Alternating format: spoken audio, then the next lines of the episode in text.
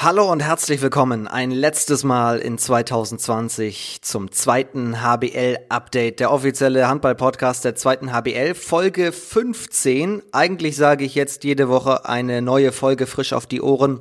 Das war's jetzt aber mit 2020. 2021 ist erst einmal die WM-Pause, aber dann legen wir natürlich auch zur Rückrunde wieder los. Heute aber ein fantastischer Gast zum Jahresabschluss von Dessau Rosslau. Timo Löser heute, unser Mann der Stunde in der Silvesterfolge. Jetzt geht's los. Mein Name ist Finn Ole Martins, kurz vom viel Spaß.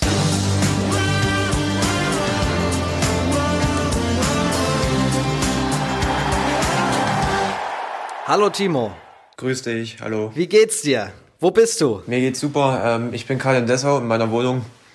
Ähm, ja. Und selbst? Ich bereite mich mental auf den Jahreswechsel vor. Ich bin relativ froh, kann ich sagen, dass ja diese Hinrunde im Großen und Ganzen, dass ja, die Tabelle so ein bisschen Form annimmt und so langsam aber sicher sich alles zurechtruckelt, oder? Im Großen und Ganzen ist das gut über die Bühne gegangen. Wie findest du es? Ähm, mit ein paar Ausnahmen finde ich es auf jeden Fall. Ähm, es liest sich jetzt auf jeden Fall auch besser. Ähm, wenn man einmal auf die Tabelle guckt, dass manche noch sogar drei, vier Spiele hinterher hatten, das war so ein bisschen verschoben. Man konnte sich selbst nicht einordnen, aber so langsam sieht man, äh, wo der Stand ist und das ist ganz gut so. Genau, dass wir jetzt überhaupt so weit dann auch gekommen sind. Ja, genau. Muss man auch bei Dessau sagen. Ihr habt alle Spiele, meine ich, durchgespielt, oder? Wir, wir durften alle Spiele durchspielen, genau. Wir hatten relativ viel Glück. Ähm, ja, es kann uns immer noch treffen, aber wir klopfen mal auf Holz, dass es so bleibt.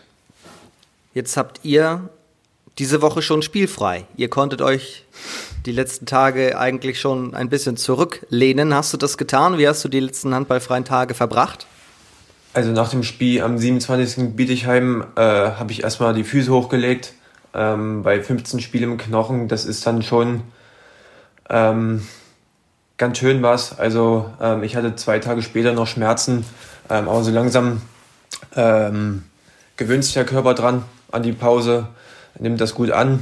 Ähm, ich war gestern eine Runde joggen, 60 Minuten, auch nach Laufplan vom Trainer. Ähm, das tut ganz gut. Ähm, ja, ich bin ganz entspannt zur Zeit. 15 Spiele, sieben Siege, ein Unentschieden, sieben Niederlagen. So langsam hat sich auch das bei euch zurechtgeruckelt. Ihr habt einen fantastischen Start hingelegt, über den wollen wir sprechen. Wir wollen über euch als Aufsteiger sprechen und natürlich auch über dich und deine Karriere. Letzte Saison warst du der Jüngste im Team. Bist du das immer noch? Nee, jetzt bin ich der Drittjüngste. Wir hatten zwei Neuzugänge mit Yannick Danneberg und Jörn Persson der letzte Saison schon zur Halbserie kam, die etwas jünger sind als ich, zum Glück. Sind die schon Jahrgang 2000? Nee, ich bin später 99er, Jahrgang 99. Und Danneberg und Persson? Die sind äh, 2000er. Wahnsinn, ja. So schnell kann das gehen. Ja. Das sind jetzt die jüngsten im Team. Auch in dieser Folge blicken wir natürlich auf die vergangenen Spiele zurück und die nicht überraschende Frage nach der Überraschung kommt. Was hat dich am vergangenen Spieltag überrascht? Gab es ein Ergebnis? Ähm, es sind eher so zwei. Ich würde sagen, dass äh, Dormagen Gummersbachen unentschieden abbringt. Ähm, klar weiß ich, dass Dormagen eine unheimliche Qualität hat. Ähm, aber Gummersbach hätte ich so eingeschätzt, dass sie das Ding reißen. Auch mit den Verletzungssorgen. Aber umso überraschender, dass Dormagen das Ding zieht und sich ein Unentschieden rauskratzt. Also das war schon für mich eine Überraschung. Und da wäre fast noch ein bisschen mehr drin gewesen. Ja. Denn Dormagen hat drei, sieben Meter vergeben. Ja. Ärgert man sich, wenn, wenn du jetzt in dieser Situation wärst, du spielst unentschieden gegen den Top-Favoriten der Liga, musst du dich ja eigentlich freuen. Und hast aber trotzdem die Chance gehabt zu gewinnen. Was überwiegt dann so? Ähm, ich kenne den Spielverlauf jetzt nicht. Ja, man kann sagen, da war mehr drin. Ähm, man kann aber auch sagen, dass sie Glück hatten am Ende. Ähm, ich habe das Spiel leider nicht gesehen. Aber ähm, ja, es ärgert natürlich einen schon dann. Vor allem drei, drei, sieben Meter, das ist halt am Ende wir kennen es ja selber bei den knappen Spielen jetzt auch in Hamburg. Verlieren mit zwei, vergeben, glaube ich, drei, sieben Meter. Ähm, das sind halt so Dinge, die dir am Ende das Genick brechen können. Zweite Überraschung. Ähm, das Unentschieden von Dresden gegen Eisenach. Ähm, klar, es ist ein Derby und da zählen die Tabellenränge oder die Form äh, davor nicht, aber ähm, wir haben ja schon gegen beide gespielt, beide verloren leider. Ähm, aber gegen, ich finde, Dresden hatte eigentlich einen guten Lauf vorher und für mich war das eigentlich was heißt klar, dass sie das Ding reißen, vor allem zu Hause, aber da sieht man wieder, Derbys haben ihre eigenen Geschichten oder schreiben ihre eigenen Geschichten und Eisenach hat ja auch, glaube ich, kurz vor Schluss mit drei oder vier Toren geführt. Ähm, das war für mich so eine Überraschung, vor allem weil Eisenach auch nicht in der Form ist, wie sie sonst schon mal waren. Eisenach auch mit drei zur Pause vorn genau. gelegen, also das war schon eine starke Leistung insgesamt. Ja, jetzt hast du dir die beiden Derbys schon rausgezogen. Lübeck-Schwartau hat einen Krimi in Großwallstadt noch gewonnen mit 23 zu 22. Bietigheim ist so richtig jetzt in der Spur, hat Ferndorf hm. geschlagen mit plus 6. Hamburg gewinnt ein enges Spiel gegen Rimpa. Aue gegen Hamm. Unentschieden. Aue zeitweise weit vor. Oh, das stimmt, habe ich vergessen. Also ich habe mir das Spiel angeguckt gehabt. Da habe ich nach 10, 12 Minuten nicht schlecht geguckt, als glaube ich 10-1 stand für Aue. Das war, ähm, wie soll ich das sagen? Also ich hätte damit überhaupt nicht gerechnet, weil wir haben ja selbst schon gegen Hamm gespielt und konnten das sogar gewinnen, was für uns ein Coup war. Ähm, ja, das sieht man einfach, dass in Aue kein Gegner ähm, ein leichtes Spiel hat. Aber dann die Art und Weise, wie sich haben dann wieder zurückkämpft und sich noch einen Unentschieden holt, ist auch beeindruckend. Von daher war dieses Spiel schon, ähm, ich sag mal, ein Highlight in diesem Spieltag. Wir schauen mal auf die Tabelle. Gerade schon angesprochen, so langsam aber sicher gibt sich ein erstes Bild, auch wenn immer noch viele verschiedene Anzahl an Spielen einfach da sind. Hamburg ganz vorne mit 15, Gummersbach 13 Spiele, Aue hat erst 11 Spiele auf Rang 9, Bietigheim hat mittlerweile auch 11 Spiele absolviert. Ähm, aber im Großen und Ganzen zeigt sich ein Bild, das Hamburg jetzt über diese Januarpause auf Platz 1 bringt, weil eben auch zwei Spiele mehr und drei Punkte vor Gummersbach, drei Pluspunkte, hat aber einen Minuspunkt mehr. Gummersbach auf 2, Lübbecke, Dormagen auf 4, Dessau auf 7. Macht ihr einen Haken dahinter und sagt, gefällt uns. Vorm Saisonstart hätten wir mit gesagt, bei 15 zu 15 Punkten unterschreiben wir. Ähm, so die letzten, ausgesehen, äh, abgesehen von dem Bietigheim-Spiel, ähm, die letzten sechs oder sieben Spiele haben wir ja alle nicht gewonnen. Ähm, das sind so ein, zwei Spiele dabei gewesen, die hätte man gewinnen müssen. Vor allem, wenn man zur Halbzeit dann mit sechs oder sieben führt wie zu Hause gegen Ferndorf oder in, in Eisenach zum Beispiel. Ähm, das sind so Punkte, die wir uns leichtfertig hergegeben haben, aber im Großen und Ganzen können wir zufrieden sein. Auf den Abstiegsrängen stehen die HSG Konstanz, die aber punktgleich ist mit Ferndorf. Ferndorf steht auf 16, Konstanz auf 17, Fürstenfeldbruck 18. und ganz unten mit 5 zu 23 Zählern erst der TV Emstetten. So viel erst einmal zum aktuellen Geschehen. Das werden wir dann Ende Januar wieder vertiefen. Dann geht es Richtung Rückrunde. Freue ich mich schon sehr drauf. Aber ich glaube, du wirst dich jetzt auch ziemlich freuen, erstmal ein bisschen, ja, wie du gerade gesagt hast, die Füße hochzulegen, oder? Nach dem harten Programm. Ähm, definitiv. Also die letzten, also vor allem der Dezember, auch wenn wir das eine Spiel nicht mehr hatten jetzt, ähm, war schon sehr kräftezehrend. Man merkt, 15 Spiele spielen sich nicht von, von alleine. Ähm, die Knochen tun schon ab und zu mal weh, ähm, aber dafür ist jetzt die Pause gut und man kann sich wieder voll fokussieren auf den Rückrundenstart dann oder beziehungsweise auf die restlichen Spiele in der Rückrunde, äh, Hinrunde und dann für die Rückrunde. Ähm, ja, ich glaube, die Pause tut uns allen ganz gut und ja. Die Knochen tun weh, sagt der Mann, Jahrgang 1999. Auch du wirst nicht jünger. Ich werde nicht, werd nicht jünger, nee. Aber ähm, ich hoffe, ich kann noch ein paar Jahre spielen. Das hört sich zwar jetzt dumm an, mit 21 das zu sagen, aber ähm, nee, das ist einfach nur die Belastung, die dann in den Knochen liegt. Ähm, ich merke das noch für mich, dass ich mit, mit, mit meinen jungen Jahren noch ziemlich gut regenerieren kann, aber ja, das tut trotzdem manchmal weh. Wir wissen nicht, was kommt. Wir wissen allerdings, dass was schon gewesen ist. Und darüber wollen wir jetzt sprechen. Du erzählst uns so ein bisschen, wo kommst du her, wie war bislang diesen vergangenen 21 Jahren eigentlich dein handballerischer Weg. Jetzt geht's um Timo Löser. Ja, wir wissen jetzt, in welchem Jahr du geboren bist. Wo bist du denn geboren? Ich bin in Sachsen-Anhaltinischen Merseburg geboren.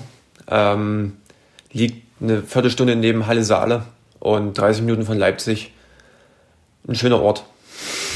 Und Wo hast du und vor allem wann die ersten handballerischen Schritte getan? Ich glaube, das wann, das war 2004, als ich mit fünf Jahren angefangen habe beim SV Friesen Frankleben. Das ist, ähm, also ich wohne in so einem Dorf namens Beuna und das Nebendorf heißt Frankleben und in Beuna gab es keinen Handballverein. Und mein Dad war damals schon Handballspieler, hat jahrelang gespielt, ähm, hat mich dann einfach mal mitgenommen zum Training, ähm, hab da mal reingeschaut und seit dem Tag war ich eigentlich Feuer und Flamme für den Handball. Steve Löser heißt dein Papa. Genau, ja. Wie hoch hat er gespielt? Ach, ich glaube, das war Regionalliga damals, DDR, wenn sich das so, wenn sich das so äh, bezeichnen lässt. Also es war Regionalliga auf jeden Fall, beziehungsweise DDR-Oberliga. Der Name sagt mir natürlich was, denn wenn man Fotos von dir googelt oder von anderen Spielen auch, dann steht unten unter den Fotos ja auch immer die Quelle und ab und an steht dann da auch Löser. Genau. Und wenn man ein bisschen recherchiert, sieht man, dein Papa macht die ganzen Fotos von euch, oder? Ja, genau. Ähm, also einer von den dreien Fotografen von uns ist mein Dad. Ähm, ja, er ist ja, also ist von Tag 1 an mein Supporter, mein größter mit meiner Mom zusammen. Ähm, ist letztes Jahr auch noch zu vielen Auswärtsspielen mitgefahren. Ähm, ich glaube, er fotografiert herzens gerne, ähm, aber auch einfach um den Puls äh, runterzubekommen, ähm, um am Spielfeldrand einfach ruhig zu bleiben. Ähm, das, das macht er ganz gut. Ähm, ja, da bin ich ganz stolz drauf, dass ich äh, solche Eltern habe. War das schon immer so? Wenn du sagst, er musste lernen, den Puls ein bisschen runterzudrücken, gab es dann auch Zeiten, wo er eben keine Fotos gemacht hat und dann vor ja. Aufregung da getigert ist über die Tribüne? Also in meiner Jugendzeit in Frankleben, da war er selbst mein Trainer sogar, ähm, glaube ich, fünf Jahre lang. Und da hat er mal am Spielfeld dran schon einen höheren Puls gehabt. Ähm, aber als ich dann gewechselt bin, dann kann man ja nicht mehr an der Seitenlinie stehen und durch die Halle schreien. Dann hat er sich die Kamera geschnappt und sich so runtergebracht. Ähm, ja, war eine gute Idee. Um trotzdem eben dicht am Rand äh, zu sein. Genau, ja. Ähm, um einfach das Spielgeschehen festzuhalten, auch für die anderen Spieler Fotos zu machen. Ähm, ja, das war, wie gesagt, ähm, ein guter Einfall von ihm damals und macht er bis jetzt liebend gerne und so soll es ja auch sein.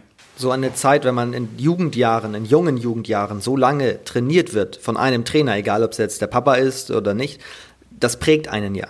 Jetzt steht dein Papa immer noch am Spielfeldrand. Kommt da die alte Zeit noch manchmal wieder zurück? Habt ihr manchmal Augenkontakt, weil das eben so drin ist, dass du mal die Augen von deinem Vater suchst? Ja, ähm, also im Spiel dann nicht so, weil dann bin ich fokussiert und im Tunnel.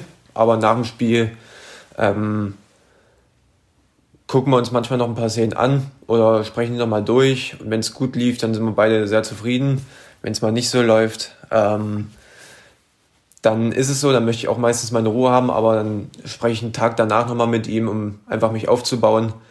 Ähm, er findet da auch immer die richtigen Worte für und mehr, also mehr brauche ich dann auch nicht mehr, weil ich habe ja dann einen anderen Trainer mit Uwe Jung Andreas, der, der mir da mehr Input geben kann ähm, und viel erfahrener ist. Aber so die mentalen Worte, die, die macht er schon ganz gut. Auch meine Mom natürlich auch, nicht zu vergessen. Also es kommt so durch, es ist eine handballverrückte Familie bei den Lösers. Definitiv, ja. Also meine Mom hat selbst nicht gespielt, aber sie ist, seitdem ich spiele, Handball begeistert gewesen und guckt sich die Spiele gerne an, geht auch manchmal raus, wenn es ihr zu spannend ist am Live-Ticker oder am Livestream. Ähm, ja, das ist schön. Wann war denn klar, bei dieser ganzen Unterstützung brauchst du natürlich auch ein gewisses Talent, das durchaus ja vorhanden war. Wann war denn klar, das geht in Richtung Profi? Ähm, so richtig, also am Anfang so, ich bin ja 2015 dann nach Leipzig gegangen so 2013 ging, fing, oder 2014 fing ja die äh, Auswahl für die Landesauswahl an, für Sachsen-Anhalt. Und da war ich öfter mit drin und dann kam auch die Frage, ob ich nach Magdeburg auf die Sportschule gehen möchte. Und da habe ich dann aber gesagt gehabt, dass ich, dass ich das nicht möchte, dass ich so einfach in meinem äh, Wohlfühlkreis bleiben möchte. Ähm, habe das ein Jahr dann durchgezogen, dann war ich in der Landesauswahl. Ähm, dann kam die Anfrage aus Leipzig Ähm, und das habe ich mir dann mal angeguckt gehabt, einfach aus Interesse mit der, mit der Probewoche in Leipzig. Ähm, es hat mir super gefallen, der Weg war nicht weit nach Hause. Ähm, und dann habe ich mir einfach gesagt, komm, ich mach's, sonst würde ich es bereuen irgendwann. Und seitdem war ich eigentlich auf dem Trip, dass ich es schaffen möchte und dass ich dafür auch jeden Tag hart gearbeitet habe. Ähm, ja, eigentlich so, seitdem mein Kontakt nach Leipzig war, habe ich mir gedacht, ähm, jetzt schaffe ich es, jetzt, jetzt möchte ich es probieren und jetzt gehe ich es an. Ja, ähm, ich war Schüler, ja, Gymnasium, ähm, war ich auf so einem normalen Gymnasium noch. Ähm, da war es ein bisschen schwierig, das mit dem Handball unter Kontrolle zu bekommen oder unter einem Hut. Ähm, hatte da aber sehr gute Lehrer, die mir da auch Freistellungen gegeben haben für die ganzen Lehrgänge, für die Landesauswahlen. Ähm, da bin ich auch sehr dankbar für, dass sie es gemacht haben. Ähm, ja. Wie ging das denn los, dann eine Zeit in Leipzig? Genau, aber erst mal 2015 war ich ja noch im B-Jugendalter. Und da kam ich hin, ähm, durfte dann gleich mit der, in der A-Jugend spielen, ähm, was für mich ein Riesending war in der A-Jugend-Bundesliga, ähm, mit den ganzen äh, Spielern, die ein Jahr zuvor schon deutsche Meister in der A-Jugend wurden. Ähm, dort mitzuspielen, ähm, eine komplette Saison und dann am Ende uns noch zu belohnen mit der deutschen Meisterschaft. Ähm, das war erst das erste prägende Highlight für mich. Ähm, dann wuchs es so, dann war ich nächstes Jahr im Männerbereich, erst in der vierten Liga, wo wir dann aufgestiegen sind und dann das nächste Jahr in der dritten. Das war für mich schon ein Riesending, so in der dritten Liga zu spielen. Ähm, und dann kam irgendwann die Belohnung durch die guten Leistungen für ein paar Erstligaeinsätze. Also das war natürlich, da ging eigentlich schon der erste Kindheitstraum in, in Erfüllung, einfach mit aufzulaufen in die Arena, wo man eigentlich jedes Heimspiel sonst geschaut hat. Ähm, das war ein Riesending für mich, ähm, war aber auch gleichzeitig Motivation, weiterzumachen, um das irgendwann dauerhaft zu erleben. Das war das jetzt alles ganz schnell im Zeitraffer, wenn wir mal einzelne Highlights uns rauspicken. Als erstes ja. müssen wir natürlich über die Meisterschaft sprechen. Mhm. War das 2017? Ja. Dass Leipzig Meister wurde? Nee, es war 2016. 16 sogar. 2016 in Magdeburg in der Hermann-Giesler-Halle haben wir dann das Ding äh, perfekt gemacht. Ähm, das war natürlich eines der Highlights, aber da ich da noch nicht so den größten Anteil dran hatte, ähm, war für mich eigentlich so 2017, wo wir zwar nicht deutscher Meister geworden sind, aber wo wir es bis ins Halbfinale geschafft haben gegen die Füchse Berlin, die wir auch äh, gut geärgert haben. Ähm, mit so unserem Minikader von elf oder zwölf Mann die komplette Saison durchgespielt, war das für mich ähm, eigentlich einer der prägendsten Highlights. Ähm, deswegen, also eine Meisterschaft steht natürlich über allem, aber ähm, so für mich vom Gefühl, von der Mannschaft her, war das schon das beste Jahr. Kann es sein, dass wir uns da damals schon über den Weg gelaufen sind? Ich habe mir in der A-Jugend, aber 2016 das Viertelfinale THW Kiel gegen Leipzig angeschaut. Dann müsstest du ja auch in der Halle gewesen sein, oder? Das kann sein, ja. Da, da war ich dabei, ja. Da haben wir uns schon mal gesehen. Und das habt ihr sehr souverän gelöst und damals war Leipzig ja auch wirklich das Maß aller Dinge. Wenn man ja. sich jetzt die letzte Zeit anschaut, Flensburg, Handewitt und eben Füchse Berlin werden sofort genannt, wenn du über Top-Jugendarbeit sprichst, weil sie eben in ihrer Staffel letzte Saison auch Meister wurden und auch in den Jahren davor jetzt zuletzt so erfolgreich waren. Es gibt natürlich noch viele weitere Vereine, die tolle, tolle Arbeit leisten. Wie sieht es jetzt gerade aus bei Leipzig? Wie sehr verfolgst du das noch? Ähm, die Jugend verfolge ich jetzt nicht mehr so, aber ähm, ich weiß natürlich durch die Trainer und alles, dass sie dort einen riesen Job machen, ähm, die Jungs nach vorne bringen. Aber so die U23 bis zum Cut habe ich natürlich verfolgt, auch letztes Jahr schon. Ähm, die haben einen tollen Job gemacht mit einem fünften Platz, glaube ich. Ähm, und die Bundesliga verfolge ich natürlich. Wenn ich Zeit habe und kein Training, gucke ich mir da auch jedes Spiel an. Ähm, ja, macht Spaß noch. Wie wichtig waren die Einsätze in der A-Jugend-Bundesliga für deinen weiteren Weg? Wie sehr kann man das beispielsweise auch dann mit der dritten Liga Herren vergleichen? Weil das ist ja dann auch ein anderer Step, auch vom, vom körperlichen her. Ähm, ich glaube, ähm, das war ein Riesen-Step. Also allein vom Gefühl her, dass man in der besten Liga Deutschlands in der Jugend spielt, ähm, auf allerhöchstem Niveau, ähm, sich da mit den anderen zu messen. Und ähm, ja, es war ein Riesending. Ähm, klar, vom taktischen ähm, fehlte dann nicht mehr viel zur dritten Liga, ähm, aber vom körperlichen musste man natürlich noch definitiv viel mehr aufbauen. aber Aber es hat auf jeden Fall einen, den Grundstein gelegt dafür, dass man im Männer, Männerbereich dann Fuß fassen kann. Wann ging der Traum vom ersten Bundesliga-Einsatz in Erfüllung? Ich glaube, das war am 19. oder 20.03. sogar gegen Gummersbach. Da durfte ich dann, 2018, äh, ähm, dann, da durfte ich dann wirklich ein paar Minuten spielen auf der Platte. Ähm, vorher durfte ich schon mal ab und zu auf der Bank sitzen, auch im DRB-Pokal durfte ich spielen. Ähm, aber das war für mich so das, das erste richtige große Highlight ähm, in der Arena Leipzig. Ähm, fünf Minuten zu spielen gegen Gummersbach, ähm, dann noch zu gewinnen. Leider hat es für ein Tor noch nicht gereicht gehabt, aber ähm, ja, es war einfach Gänsehaut. Von wem hast du in der Mannschaft da dir am meisten abgeguckt, am meisten gelernt auch? Oder hast du die ganze Zeit umhergeschaut und gedacht, um Gottes Willen, die kenne ich alle aus dem Fernsehen, klar, ich habe schon mit denen trainiert und saß auf der Bank, aber das ist ja doch nochmal etwas anderes, oder? In der ersten Mannschaft. Ja, auf jeden Fall. Also ähm, am Anfang, also als ich die ersten Trainingseinheiten gemacht habe, kam ich mir noch so vor, oh, äh, das ist ja doch ganz schön, die kenne ich ja alle aus dem Fernsehen und da hatte ich schon riesen Respekt. Aber irgendwann konnte ich mich so reinarbeiten, ähm, dass es einfach nur Kollegen sind im Training. Und am meisten abgucken konnte ich mir von Andreas Rojewski. Der hat mich auch ähm, immer beiseite genommen, Tipps gegeben. Ähm, aber auch Pitschkowski, ähm, Max Janke, gab es auch mal ein paar Tipps. Ähm, aber am meisten hat mir Roje äh, Sachen beigebracht oder geprägt, ähm, weil ich ihn auch einfach schon aus der 2014 Landesauswahl in Sachsen-Anhalt kannte, weil uns da ein paar Trainingseinheiten mit trainiert hat. Da war er Co-Trainer. Und dann ist er nach Leipzig gegangen, dann bin ich nach Leipzig gegangen und so hat man sich wieder getroffen und irgendwann im Training kam der Kontakt wieder zustande und ähm, da bin ich für sehr, sehr viel dankbar. Wenn wir den weiteren Weg nachverfolgen, Leipzig nach Dessau, da fällt mir noch ein anderer Spieler ein, der auch diesen Weg gegangen ist mit Franz Semper. Genau, ja. Und Gregor Remke auch. Der hat auch mal vor zwei Jahren kurzzeitig ähm, Dessau gespielt. Ja, man nimmt sich das ähm, als Vorbild oder als ähm, auch Motivation, wenn Leipzig-Spieler dorthin geht und so gut performt man sieht ja, dass es was gebracht hat für seine Entwicklung, für Franz. Ähm, das ist natürlich im Hinterkopf für so eine Entscheidung. Ähm, das hat auf jeden Fall weitergeholfen, dass er das schon gemacht hatte und dann ähm, fiel, der, fiel der Schritt nicht, äh, nicht so schwer, nach Dessau zu gehen. Auch in die okay, also war auch einer tatsächlich der Gründe, dass du dann sagst, ich wechsle jetzt nach Dessau.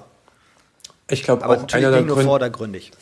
Ja, also einer der Gründe war auch, ähm, erstens, dass mit Uwe Jung Andreas dort ein Trainer ist, der halt die Jugendspieler oder die jungen Spieler ähm, schön fordert und fördert. Also ähm, da kann ich nur gute Worte ähm, loben für, für Uwe. Ähm, der bringt mich da schon sehr weiter, auch im Training. Ähm, das hilft mir. Ähm, und einer der zweiten Hauptgründe war, ähm, ich habe mir, glaube ich, mal ein Heimspiel gegen Emstetten war es damals, glaube ich, angeschaut gehabt in der Arena, wo es noch nicht fix war, dass ich da hingehe.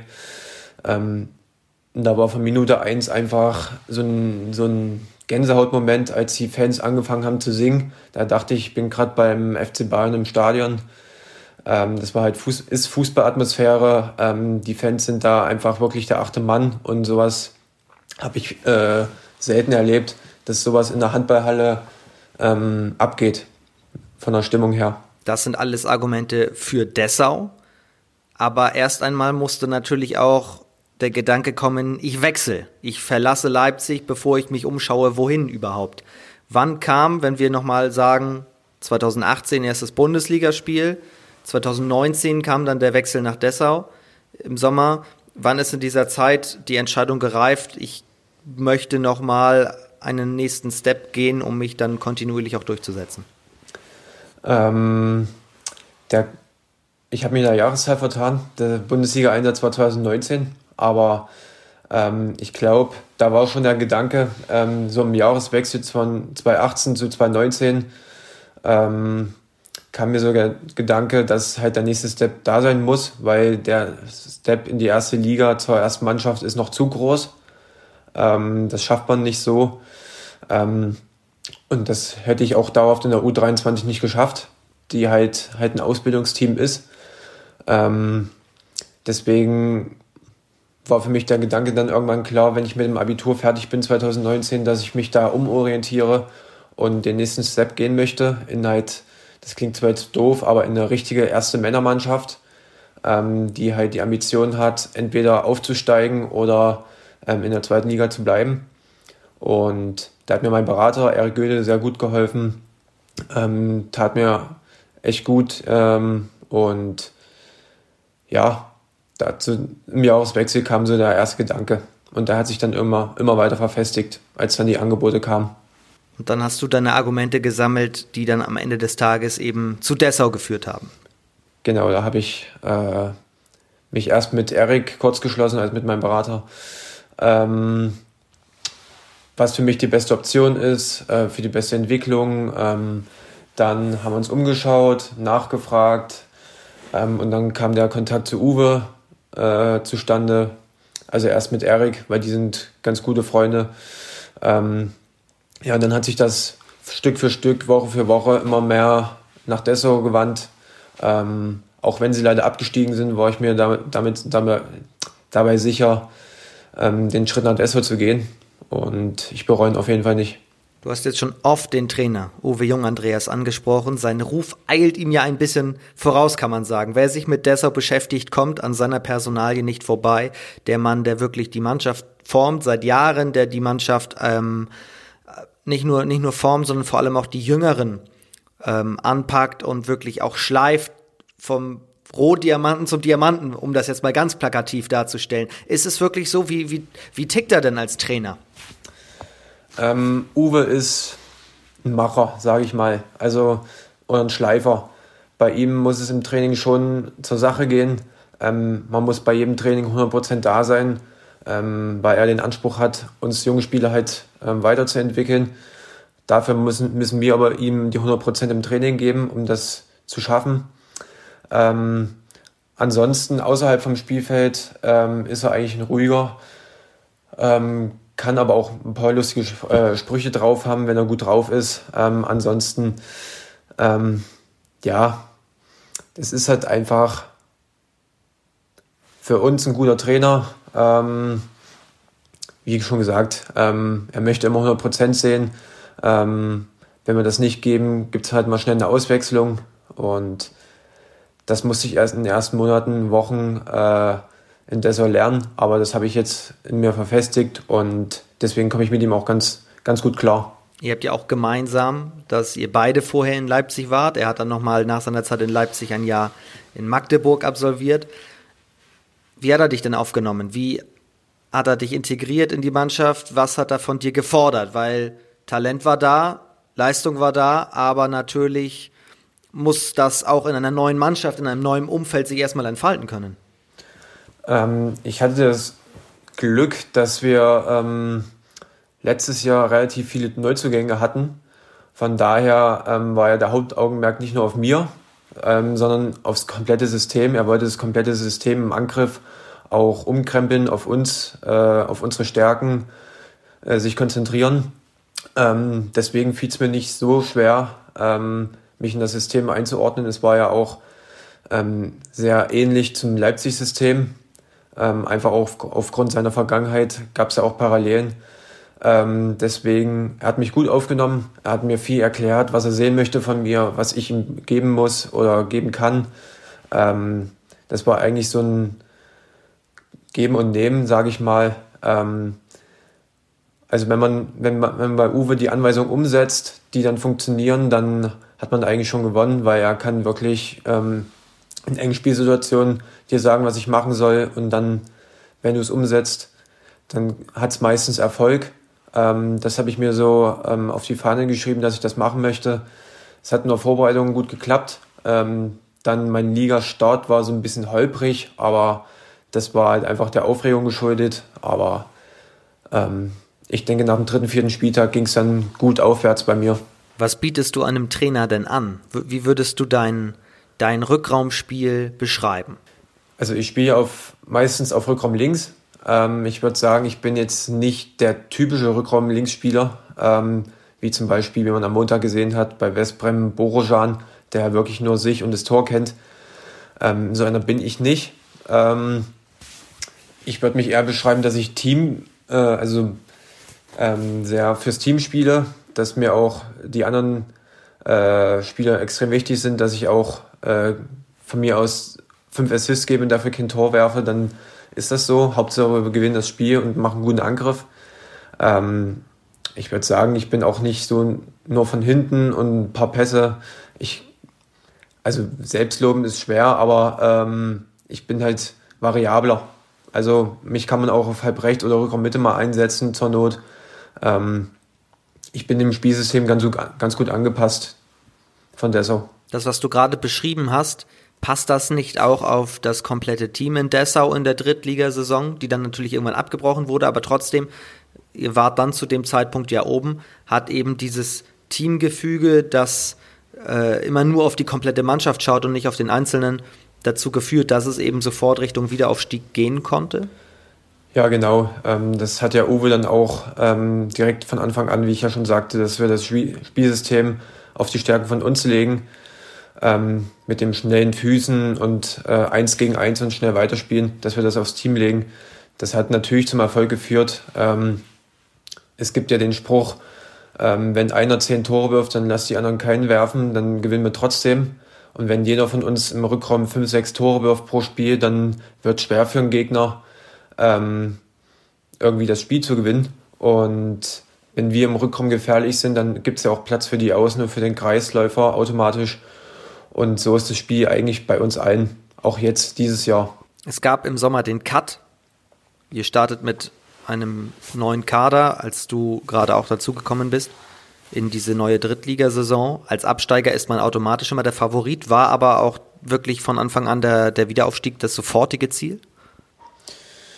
Ähm, der Verein hat es ja offiziell schon gesagt gehabt. Ähm, das war aber das, äh, ich glaube, der alte Geschäftsführer noch, der neue. Wir wollten uns erstmal finden. Wir hatten den, das Ziel, in den nächsten zwei Jahren den Wiederaufstieg zu schaffen. Aber im Kopf war natürlich von uns ein, dass wir sofort hoch wollen. Also, dass es nur eine Zwischenstation sein soll. Ähm, dafür haben wir auch dann von Anfang an Gas gegeben in der Vorbereitung. Ähm, auch mal in Spielen, wo es nicht lief, haben wir uns weiter gepusht, weil wir einfach ähm, ja, aus der Liga raus wollten und endlich in die zweite Liga wieder, weil Dessau gehört auch mit den Fans äh, in die zweite Liga. Das formt ja aber auch einen gewissen Druck, oder? Der Druck war auf jeden Fall da. Also vor allem die ersten Spiele, die sich ja wirklich in sich hatten mit zu Hause gegen Altenholz in Hildesheim, ähm, die, glaube ich, zwei Saisons davor nicht kein Heimspiel dort verloren haben. Ähm, da war natürlich so ein Druck da. Ähm, auch man hat es gemerkt, wenn man mit drei oder vier Toren nur so ein, ich sag mal, in Anführungszeichen Gräbespiel gewonnen hat, ähm, waren die Zuschauer nicht immer zufrieden, aber ähm, das, das spricht ja eigentlich für uns. Also wir waren selbst nicht zufrieden mit solchen Spielen. Ähm, man, also nochmal zurück, um deine Frage zu beantworten. Wir haben den Druck auf jeden Fall gespürt, aber der war, ich würde nicht sagen, der war negativ, sondern der hat eher für uns gepusht und der war positiv. Das haben wir als Motivation gesehen. Und hat euch ja auch dann wirklich nicht nur in die Spitzengruppe geführt der Tabelle, sondern eben zum Zeitpunkt des Abbruchs hieß es dann auch, Dessau geht wieder hoch in die zweite HBL. Und dann habt ihr einfach weitergemacht mit dem Gewinnen. Mm, jein. Also dadurch, dass wir am dritten Spieltag noch in Konstanz verloren hatten, ähm, hatten wir das Gefühl schon noch zu verlieren. Ähm, aber wir haben es schon ab und zu mal kurz die Augen rieben. Ähm, dass es so gut läuft, hätten wir uns nie ausmalen können. Ähm, aber das ist halt so, wenn man in so einem Flow ist, ähm, wo es läuft, dann kommen so Automatismen und dieses Selbstvertrauen zurück oder wird einfach noch größer. Und ähm, dann gewinnt man auch solche engen Spiele wie zu Hause gegen Großwallstadt oder gegen Fürstenfeldbruck oder sogar in Hamm. Ähm, das ist halt ähm, die Magie des Handballs, sage ich jetzt mal einfach. Ähm, das ist einfach schön gewesen. Aber wir wussten alle, dass der, ich, sag, ich nenne ihn mal Höhenflug, nicht die komplette Saison anhält, dass es irgendwann wirklich mal eine Leistungsstelle geben wird, aufgrund von, den, von der Anzahl von unseren jungen Spielern. Ähm, aber wir sind, wie gesagt, ganz zufrieden. Aber als Aufsteiger direkt so reinzukommen und wichtige Punkte zu sammeln, das ist ja besser, als direkt hinterher zu laufen. Dementsprechend lange Zeit Tabellenführer gewesen, immer noch in der oberen Tabellenhälfte. Wenn man einen Aufsteiger nach dem Saisonziel fragt, heißt es immer, so früh wie möglich den Klassenerhalt schaffen. Aber habt ihr selbst damit gerechnet, dass das so gut am Anfang funktioniert? Ehrlich gesagt glaube ich nicht. Also haben wir nicht. Ähm, einfach weil das Auftaktprogramm auch in Dormagen und zu Hause gegen Bad Schwartau und in Konstanz nicht dafür gesprochen hat, dass wir mit 4 zu 2 Punkten starten. Ähm, wir waren selbst überrascht, aber wir wussten halt, dass wir, dass wir dazu in der Lage sind vorher, ähm, wenn wir halt als Team spielen. Und das haben wir ganz gut gemacht und ähm, ja, da war von Anfang an so ein bisschen der Druck weg, dass man jetzt gleich gewinnen muss und punkten muss, weil sonst sieht es eng aus. Ähm, da haben wir von Anfang an, glaube ich, uns ein bisschen den Puffer geschaffen, ähm, um halt so eine äh, Niederlagenserie, wie wir es jetzt im November, Dezember hatten, halt einfach mal auszugleichen und trotzdem mit 15, 15 Punkten dazustehen. Das Spiel gegen den VfL Lübeck-Schwartau hast du angesprochen. Das Spiel war von euch von vorne bis hinten eine wirklich überragende Leistung. Schwartau hat wenig Luft zum Atmen bekommen von euch und ihr wirktet, je länger das Spiel dauerte, auch ein bisschen selbst überrascht, wie gut das hier eigentlich gerade läuft, oder? Ja, auf jeden Fall. Also wie lange, glaube ich, am Anfang, glaube ich, schon mit sechs oder sieben Tonnen vorne. Ähm, die Halle war hinter uns, obwohl es nur, zwei, obwohl es nur 1000 Zuschauer äh, waren, aber ähm, man hatte so das Gefühl, dass wir dieses Spiel nicht verlieren können auch wenn Bad Schwartau dann am Ende nochmal ankam. Ähm, wir hatten irgendwie so das Gefühl, heute schaffen wir es, heute gewinnt gegen uns keiner. Ähm, das macht natürlich uns, äh, gibt natürlich Selbstvertrauen, vor allem der Start. Ähm, aber auch, wie gesagt, die Fans, die dann, wo es dann mal nicht so lief in der Phase, wo Bad Schwartau rankam, die dann aufgestanden sind, obwohl sie es eigentlich nicht durften, laut Hygienekonzept. Ähm, das pusht natürlich ungemein und allein deswegen will man überhaupt kein Spiel verlieren. Nicht nur von euch als Verein, von euch als Mannschaft war es ein starker Start, auch von dir selbst. Du warst mehrmals in der Mannschaft des Spieltags. Du bist der Topscorer deiner Mannschaft. Du bist zwar in Anführungsstrichen nur auf Platz 3 der Top-Torjäger in der Mannschaft, aber wenn man die Assists noch dazu rechnet, ähm, bist du da unangefochten an 1 mit 21 Jahren schon mal einer der Leistungsträger. Das kann man mal machen, finde ich. Ja, also natürlich läuft es gut für mich, bin auch echt zufrieden damit. Ähm, allein von der Anzahl und von der Statistik. Aber ähm, für mich gibt es natürlich trotzdem noch so ein, zwei Spiele, wo ich der Mannschaft hätte mehr helfen können, wie in Hamburg zum Beispiel oder zu Hause gegen Ferndorf. Da gab es einige Spiele, wo ich noch mehr Konstanz in mein Spiel reinbringen muss. Ähm, aber an sich ist natürlich eine schöne Sache, immer der Mannschaft helfen zu können in gewissen Situationen. Ähm, ob es jetzt nun Assists oder Tore sind oder ob es halt ähm, einfach mal eine Kreuzung ist, die dann äh, dem Gegner auf mich zieht und ich dann einfach weiterspiele und wir dann irgendwann einen freien Mann haben. Ähm, es ist einfach schön. Also ich finde, ich fühle mich einfach wohl in der Mannschaft zu spielen, ähm, weil jeder für jeden kämpft und es kann auch sein, dass ich äh, in zwei äh, Quatsch, in zwei Monaten vielleicht dann nicht mehr der Topscorer bin, aber ähm, mit mir bin ich insgesamt echt zufrieden. Hätte nicht gedacht, dass es so gut läuft am Anfang, vor allem in meiner ersten Zweitligasaison. Merkst du auch schon, dass du ein bisschen mehr Verantwortung bekommst, auch automatisch ein bisschen mehr Verantwortung innerhalb des Teams übernimmt, nimmst, weil es kommt ja auch nicht von ungefähr, dass als dann irgendwann diese, du hast es gesagt, Leistungsstelle kam, du auch öffentlich mahnst. Du hast nach dem Spiel gegen Elbflorenz Dresden gesagt, jetzt müssen wir alle mal ein bisschen mehr wieder mhm im Training auch 10% mehr geben, da kommt mir gerade zu wenig. Ähm, natürlich. Ähm, ich merke das schon im Spiel, allein äh, in der Überzahl ähm, darf ich die äh, Entscheidung treffen. Das für mich halt schon so ähm, Verantwortung zu übernehmen. Auch in den engen, äh, engen Situationen, wo wir dann Spielzüge spielen, ähm, wo ich halt meine Stärke mit einbringen kann. Ähm, das merkt man schon.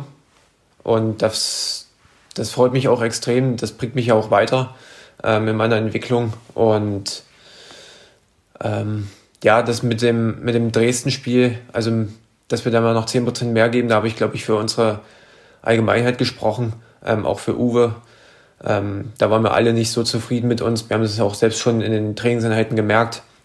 Und da wollte ich das einfach mal loswerden. Also du hast schon tatsächlich intuitiv geahnt, jetzt müssen wir auch mal ein Statement setzen, auch öffentlich, um uns mal selber wieder wach zu rütteln.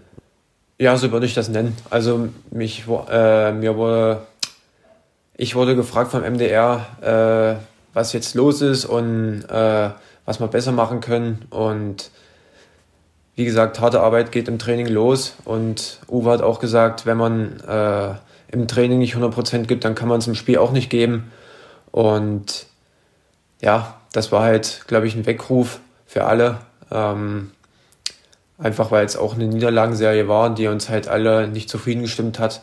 Was ich mich da gefragt habe, aber ist, muss man das nicht auch einem Aufsteiger zugestehen? Klar, ihr geht eigentlich in die Saison und wisst, wir werden als Aufsteiger einige Spiele verlieren und dann denkst du dir, wir werden von Beginn an irgendwie auf der Jagd nach einzelnen Punkten sein müssen und hoffentlich hier und da mal eine Überraschung bekommen. Jetzt war es bei euch komplett umgekehrt. Ihr seid mit einer Siegesserie in Anführungsstrichen ähm, reingekommen, sofort Tabellenführer und dann kommen die ganzen Niederlagen. Macht es das schwieriger vom Kopf her? Ähm, nee, also man hat ja so von Anfang an, wie gesagt, diesen Puffer. Ähm, mit, glaube ich, 10 zu 2 Punkten sind wir gestartet. Ähm, da kam man auch so ein bisschen Selbstgefälligkeit oder so, okay, heute machen wir es mal ruhiger, wir haben eh 10 Punkte. Ähm, vielleicht kam so ein bisschen das Gefühl, aber das möchte ich jetzt keinem unterstellen. Ähm, das macht äh, in manchen Spielen einfacher, also Niederlagen zu verarbeiten, wenn man weiß, man steht gut da. Ähm, man muss sich jetzt bloß wieder zusammenreißen ähm, und wieder einen Arsch aufreißen und weiter geht's. Ähm, deswegen, ich finde es eher gut, dass wir am Anfang gleich ähm, die, diese Serie hatten. Ähm, aber wir haben uns trotzdem äh, geärgert über diese Niederlagen, ähm, weil es einfach ab und zu war der Gegner besser, wie in Gummersbach zum Beispiel, aber in manchen Spielen, ähm, die, die, die Dinger darfst du halt nicht verlieren. Also in Rimper, wenn man 35 Minuten mit 6 führt, darfst du halt nicht mehr unentschieden spielen. Oder auch in Eisenach. Ähm, das war das, was uns halt so ein bisschen sauer aufgestoßen hat, weil wir da halt eigentlich selbst schuld waren, die Spiele eigentlich hätten gewinnen können oder müssen sogar, oder zumindest Punkte holen. Ähm, einfach auch, weil wir nicht schlecht gespielt haben. Und deswegen waren wir da alle recht unzufrieden, auch als äh, Rolle des Aufsteigers. Ich merke, dass aber auch dein innerer Anspruch dann natürlich ein bisschen mitredet, der, der nach mehr logischerweise giert. Du bist gerade 21 Jahre alt, du hast aber auch aufgrund dieser Tatsache gerade deinen Vertrag verlängert. Ähm, wie lange geht der jetzt und wie kam es zu der Verlängerung? Ähm, der geht jetzt noch eine weitere Saison. Ähm, ja, die Entscheidung fiel halt wirklich mir relativ leicht. Ähm, ich weiß, dass ich in meiner Entwicklung noch viele Steps gehen muss, auch in der Abwehr. Ähm, deswegen, ich weiß, dass Uwe mich, äh, dass ich bei Uwe äh, guten Stellenwert habe, ähm, dass der mich voranbringen möchte, was ich auch selbst möchte und dass ich in Dessau auch gut Spielzeit bekomme, ähm, weil Spielzeit ist ja wirklich elementar wichtig um wirklich den nächsten Step zu gehen. Und ja, ich, ich fühle mich hier wohl in Dessau. Ähm, ich bin, äh, komme gut mit den Fans aus. Ähm, ja, das war eigentlich relativ leicht. Gab es eigentlich mal Angebote schon mal aus der ersten Liga? Äh, direkt nicht, nein. Aber ist schon mal ein Ziel irgendwann, oder? Das ist auf jeden Fall das Ziel, ja. Also ähm, allein wenn man dann Donnerstagabend vielleicht auf, auf der Couch liegt und Sky guckt, ähm, vielleicht jetzt nicht, aber sonst die vollen Hallen sieht, ähm, das ist halt schon das Ziel, irgendwann dort zu spielen. Ähm, deswegen äh, gehe ich halt diese harte, harte Arbeit ein und ja, vielleicht wird sie noch irgendwann in Erfüllung gehen. Dann kannst du aber nicht mehr Donnerstagabends auf der Couch sitzen. Dann sitze ich auf der Couch Manchmal. und sehe dich. Das kann sein, aber vielleicht haben wir auch dann Donnerstag spielfrei. das stimmt, das ist ein sehr gutes Argument. Dann frage ich dich einfach mal ganz unverblümt, unabhängig von irgendwelchen Ligen, was ist denn handballerisch 2021 dein Ziel? Ähm, mein Ziel, weiter so zu machen, ähm, mehr Konstanz vielleicht noch in die Spiele zu bringen, ähm, dass es halt nicht so Schwankungen gibt innerhalb der, von drei Spielen. Ähm, so ganz dumpf gesagt, einfach zufrieden aus jedem Spiel gehen, ähm, mit sich selbst zufrieden zu sein, ähm, aber auch in dem Wissen, dass man immer noch weitergehen muss und weiter an sich arbeiten soll. Ähm, es gibt den schönen Satz, äh, man ist niemals satt. Und das ist so mein, mein Anspruch und mein, mein Motto für, für 2021. Timo Löser, Raupe nimmersatt. Das war eine schöne Überschrift eigentlich auch für diese Folge, oder? Ja, klingt nicht schlecht. Wir haben die Rubrik Handball verbessern. Gibt es eine Regel, die du einführen oder abschaffen möchtest? Wie würdest du den Handball verbessern? Dann ist jetzt deine Chance. Ähm, ich finde, also die Schiedsrichter machen einen guten Job, ähm, aber es gab immer so ein, zwei Situationen, vor allem bei uns, bei der Außenverteidigung, ähm, wo wir schon des Öfteren mal eine rote Karte gesehen haben, wie auch jetzt bei Windcheck im Champions League Halbfinale, wo halt äh, nicht so eine klare Regelung ist, wann gibt es eine rote Karte und wann nicht. Also wir haben schon eine rote Karte gesehen, wo der Gegner einen auf den Fuß steigt. Dann haben wir für uns eine, also hat Fürstenfeldbruck damals eine rote Karte bekommen, ähm, weil einer am Arme hängt. Ähm, da würde ich vielleicht noch ja, die Regeln ein bisschen deutlicher machen, ähm, um uns Spieler halt darauf einzustellen. Ähm, weil man weiß nie, ob es jetzt nur, sieben Meter gibt oder eine Zeitstrafe oder vielleicht doch schon rot. Ähm, da ist für mich das halt noch ein bisschen. Wie soll ich das sagen, äh, uneinsichtlich. Also ein bisschen mehr Eindeutigkeit in der Regelung wäre nicht schlecht, auch in dem Wissen, dass es halt extrem schwer ist, mitten im Spielen irgendwelche Entscheidungen zu treffen für die Schiedsrichter, vor allem wenn es dann irgendwann hitzig wird. Also du sagst, da ist dir das alles noch zu schwammig. Was gilt wann, wie, warum, wo, weshalb? Genau. Oder vielleicht auch, ähm, manchen Situationen gibt es halt zwei Minuten, wenn man den Gegner in der Luft attackiert. Manchmal gibt es halt nicht mal einen Freiwurf solche Sachen. Aber ähm, wie gesagt, die Schiedsrichter machen einen guten Job. Ähm, und das sind halt Kleinigkeiten. Jetzt musst du bewerten. Jetzt kommt unser Tippspiel zum Ende unserer Folge. Das machen wir auch heute, obwohl WM-Pause ist. Aber das ist schon das Stichwort. Es ist WM-Pause und deswegen kannst du nicht den nächsten Spieltag tippen, weil der ist doch ganz, ganz, ganz, ganz lang, leider Gottes hin, aber ihr freut euch, habe ich schon rausgehört, auf ein paar freie Tage. Wie lange habt ihr überhaupt Pause? Ähm, wir haben bis 7. Januar frei. Dann ist am 8. der Corona-Test und dann geht es am 9. Nee, doch, irgendwie am 9. glaube ich wieder los. Und du freust dich jetzt. Was, was hast du geplant in der freien Zeit? Ich glaube, also ich muss meine Hausarbeit weiterschreiben. Ähm, aber ansonsten denke ich, werde ich viel Zeit mit Freunden und Familie unternehmen. Einfach den Kopf frei kriegen, auch mal vom Handball, damit man sich dann am siebten oder achten dann wieder freut, ins Training einzusteigen und natürlich mich fit halten. Was studierst du nebenbei? Ähm, klassisch BWL. Uha, okay.